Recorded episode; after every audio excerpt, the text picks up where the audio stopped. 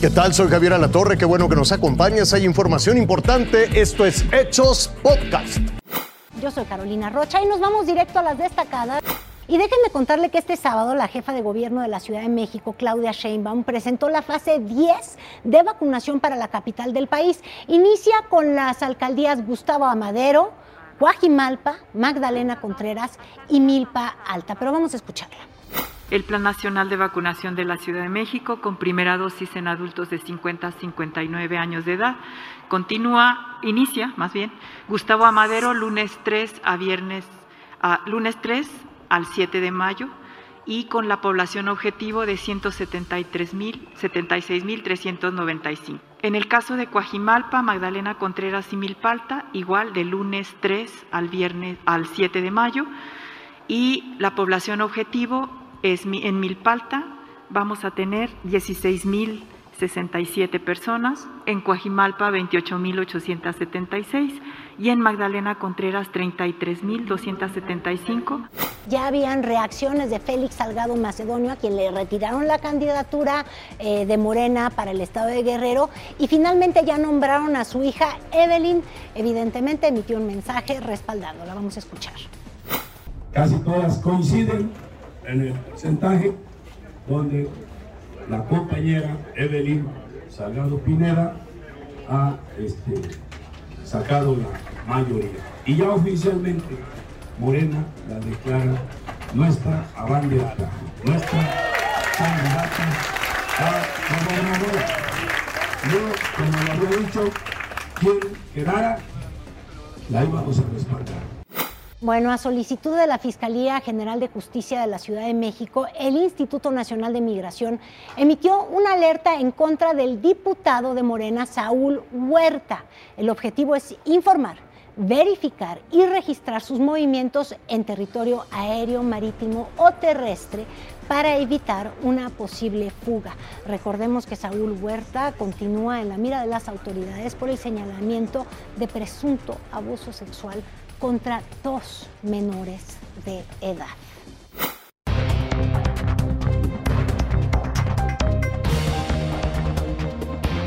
Es momento de ir más allá de nuestras fronteras. Un día de tensión y enfrentamientos en varios países de Europa. Este primero de mayo las protestas fueron en contra de la vida paralizada, el confinamiento, el desempleo y la falta de ingresos.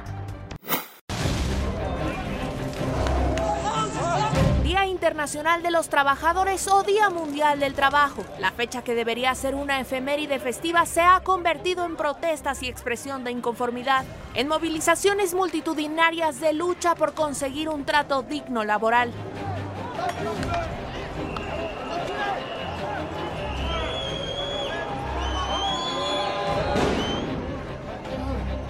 En países como Alemania, Francia, Reino Unido y Turquía, manifestantes abarrotaron las calles. Las imágenes dan cuenta de dos grandes grupos contrapuestos, civiles y policías.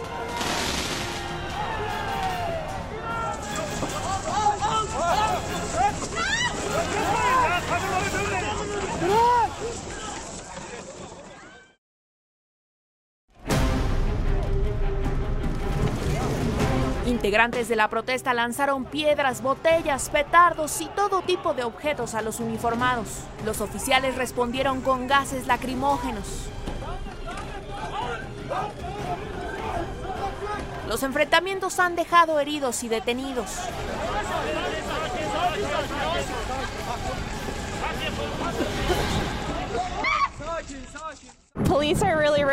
La policía es muy, muy violenta con los manifestantes y no debería ser así porque protestar es un derecho humano. Es muy importante para nosotros estar aquí.